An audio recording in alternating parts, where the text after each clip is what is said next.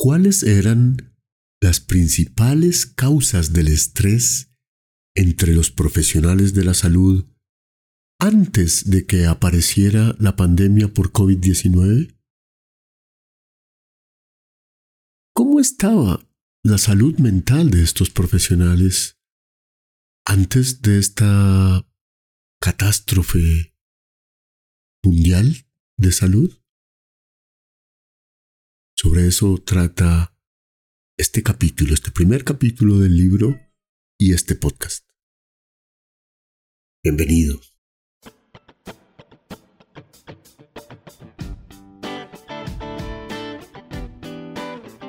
Este es tu podcast Estrés Positivo, producido por el equipo de Realax, Estrés Positivo y Arela Alarcón Prada.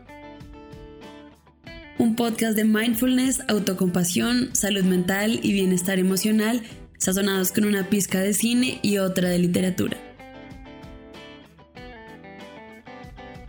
Si quieres más información sobre estos temas o si quieres inscribirte a nuestros talleres para el estrés positivo, o contarnos sobre tus necesidades, visita nuestra página www.realax.com www.real-lax.com Bienvenidos.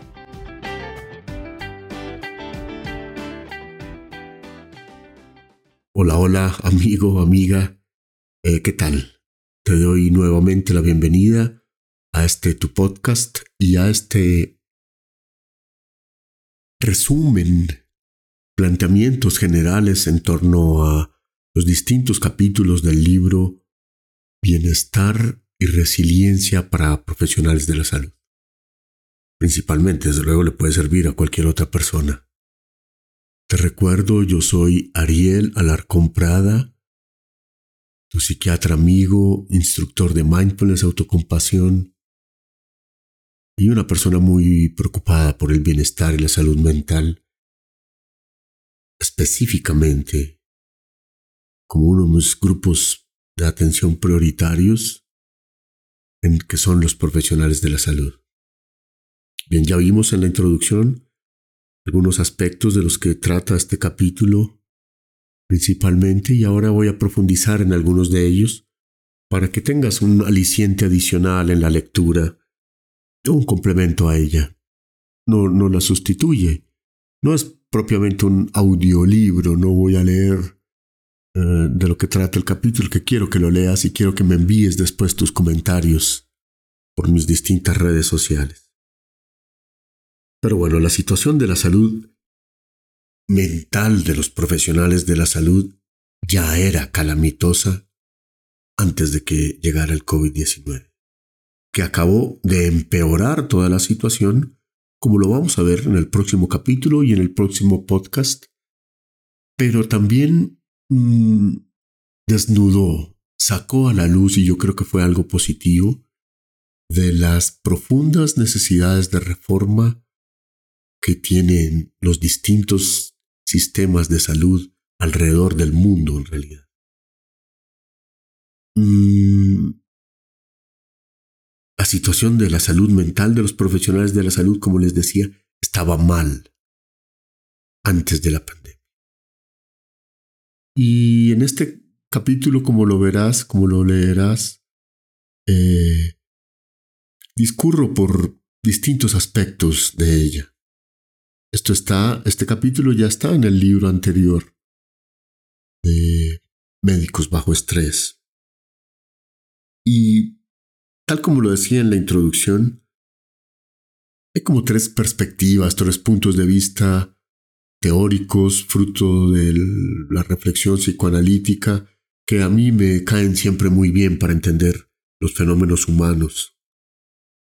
Y es qué pasa en el aspecto intrapersonal, en el aspecto intrapsíquico de la psicología unipersonal, que es la psicología, digámoslo así, de yo con yo.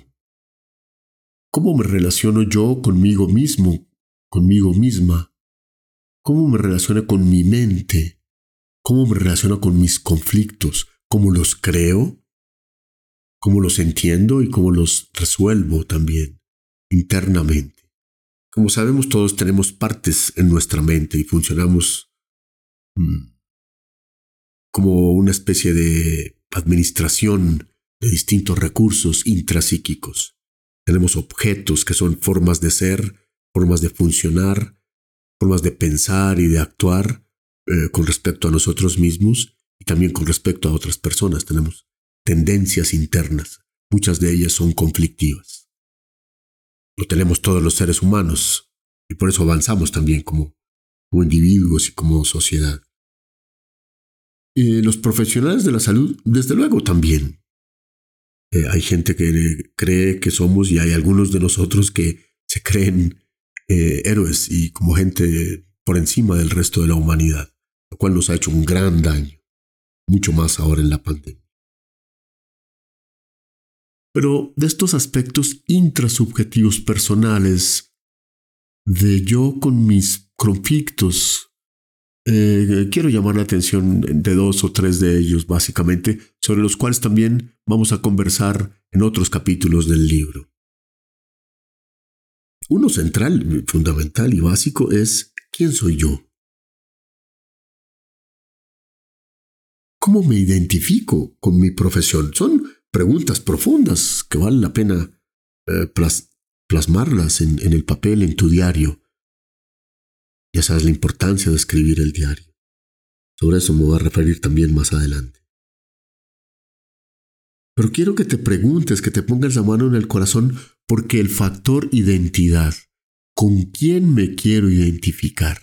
¿Cuál es la persona que yo quiero ser? Es un elemento central de todo este transcurrir por la construcción del bienestar y la resiliencia. Soy, hazte estas preguntas, contéstelas en tu diario. ¿Soy realmente el profesional de la salud que siempre he querido ser? ¿Estoy cumpliendo con mis anhelos, con mis ideales?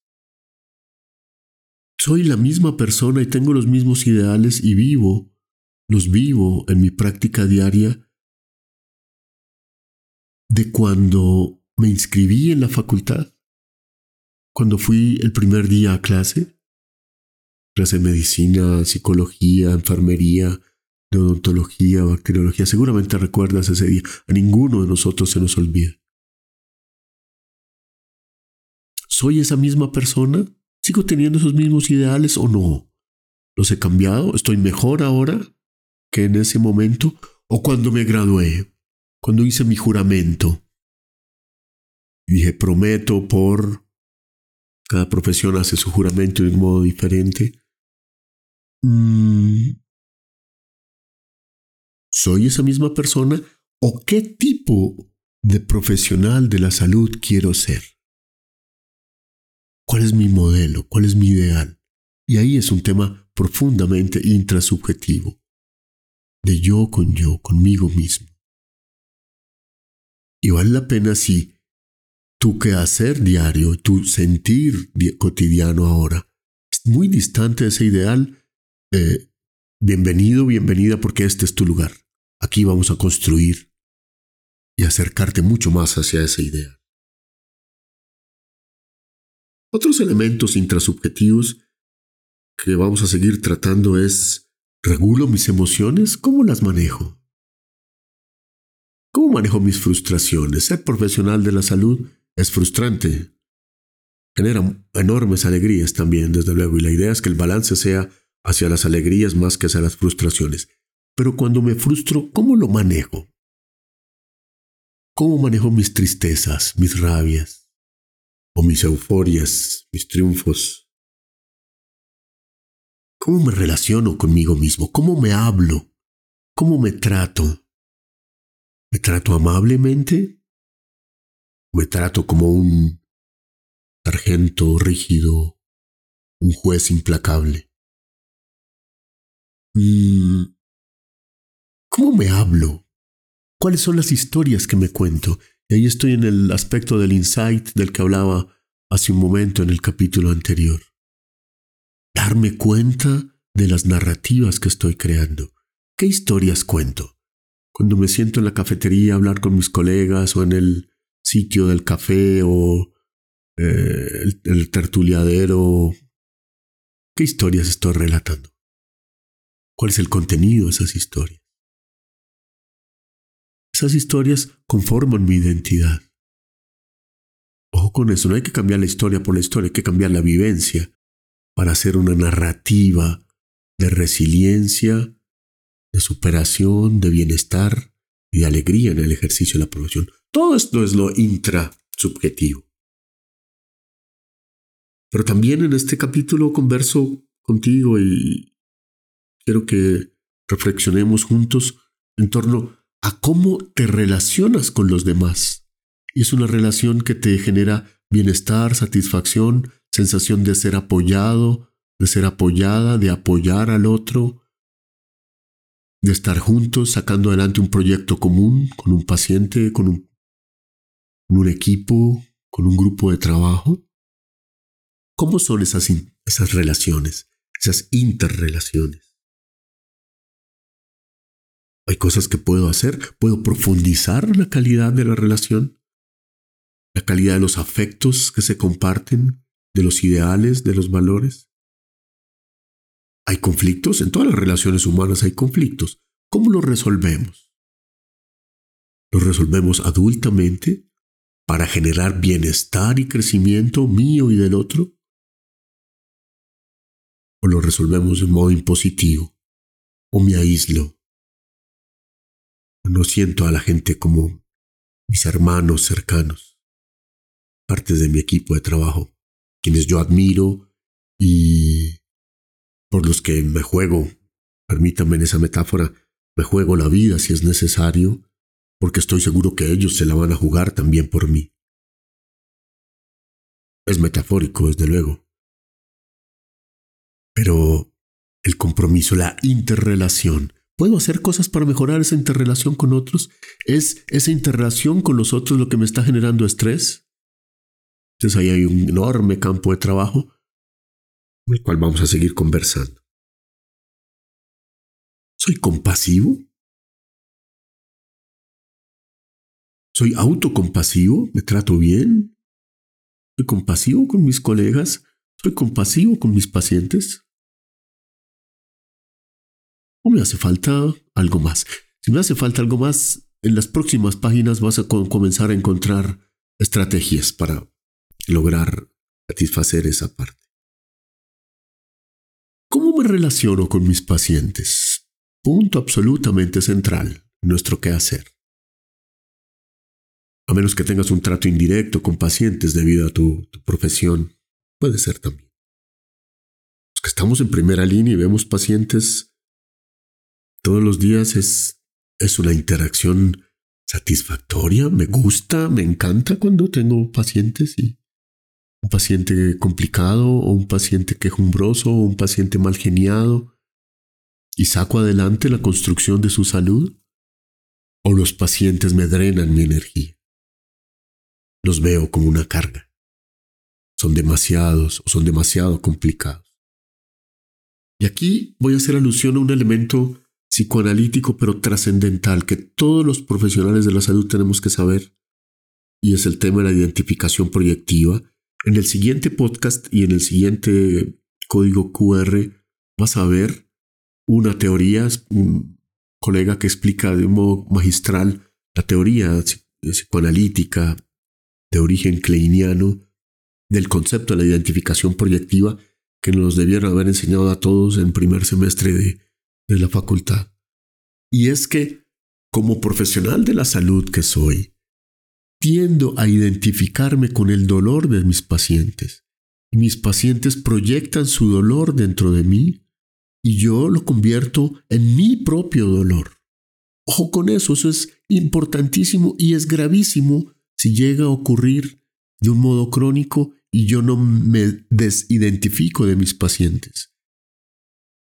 En una charla que dicto sobre el suicidio médico, que está en mi canal de YouTube, eh, hablo extensamente de esta situación. Y ahorita en el próximo link vas a ver eh, una explicación más profunda desde el punto de vista psicoanalítico si te interesa profundizar en ese campo. Es absolutamente trascendental para nuestra salud mental desidentificarnos con las identificaciones que nuestros pacientes nos proyectan. con el fin de deshacerse de su sufrimiento. Hay muchas estrategias que vamos a ver acá también a lo largo del libro, pero la estrategia más importante es el insight, es darme cuenta, estoy haciendo mío el sufrimiento de los pacientes más allá de lo que se necesita para poderlos entender y trabajar. Me estoy llevando a mi casa sus núcleos negativos, sus odios, sus rabias, incluso su muerte. Eso nos puede llegar a enfermar. Pilas con eso y hay muchas formas uno puede cientificar. Más adelante lo vamos a trabajar. Un elemento central en ello es justamente el diario. Y otro es hablar con, con los colegas sobre las emociones que estoy teniendo. Muy bien, ya para finalizar este breve resumen del, del capítulo, invitarte a que lo leas y a que me escribas por Instagram, por Twitter. Si tienes alguna duda, alguna pregunta o alguna discrepancia sobre lo que digo, me encanta la discusión y el debate respetuoso. Pero ojo, las instituciones de salud, por la forma como funcionan, pueden ser generadoras de psicopatología de su personal. Y ahí estamos en el elemento transsubjetivo, ya en el elemento más social, más ecológico, más del entorno, del colectivo humano que conformo por pertenecer a una clínica, a un hospital, a un centro de salud, a un centro médico, a un dispensario, eh, a una facultad, a un conglomerado de profesionales de la salud. Ese ecosistema que creamos que co-creamos y que crean las directivas de las instituciones, ¿me generan bienestar? ¿O me generan rabia? Porque me siento explotado, explotada, me siento tratado injustamente. Ojo con eso, ahí tenemos que poner al servicio de nuestra salud mental la transformación de la institución también como directivos de instituciones que somos o como coordinadores de equipo, como jefes de lo que sea, es nuestra responsabilidad la salud mental de nuestro equipo, el bienestar emocional de nuestro equipo, tanto como el nuestro propio, y el bienestar emocional de la institución en su globalidad. ¿Es la tuya una institución que rebosa de alegría, de entusiasmo, de ganas de trabajar, de ganas de afrontar los conflictos, los pacientes difíciles, donde todos estudiamos y tratamos de enseñarle a los demás, donde cuando vemos a alguien que desfallece, lo arropamos, lo abrazamos, lo sacamos adelante, porque ellos harán lo mismo cuando me pase eso a mí, seguro que me va a pasar. O es una institución altamente jerarquizada, competitiva, corrupta, que me obliga a tener estándares éticos distintos a los míos propios? Si la respuesta fuera sí, lo que tenemos es una oportunidad para mejorar, para hacer de nuestra institución una mejor institución, y nuestro sistema de salud un mejor sistema de salud, debido a mi compromiso con la transformación de ese sistema, por la construcción de mi bienestar y de mi resiliencia. Verás que en el capítulo os pongo varios ejemplos de distintos profesionales de la salud. Hay unos listados de diagnóstico, diagnóstico personal. Espero que los llenes luego si tienes alguna pregunta me las escribas. O mm, listados de, entre comillas, digamos así, patología social o patología institucional. Dificultades organizativas que pueden llegar a generar sufrimiento, sufrimiento emocional. Y ya con eso sabemos hacemos el diagnóstico, que es lo que primero hacemos todos los profesionales de la salud. Y luego miramos cuál será el tratamiento. En el próximo podcast y en el próximo capítulo leerás que vamos a tratar entonces qué pasó con la pandemia. Todo andaba bastante regular en muchas instituciones cuando la pandemia desnudó nuestras falencias y nos puso a pensar profundamente sobre la importancia de nuestra salud mental como en la salud mental de la humanidad en general. Gracias por escucharme hasta acá. Ya te lo he dicho, pero te lo reitero. Dudas, preguntas, aportes, críticas, súper bienvenidas en mi mis redes sociales. En Instagram soy real.lax, L-A-X-1 o Ariel Alarcón Prada, me localizas allí. En YouTube, Real Lax. En YouTube también, Ariel Alarcón Prada. En Twitter, Ariel Alarcón Prada. Pero tus comentarios, tus sugerencias, tus críticas en torno a esta lectura que nos va a poner a tono lo que tenemos que hacer ahora para incrementar nuestro bienestar. Un abrazo, nos vemos en nuestro próximo capítulo del libro y en el próximo podcast.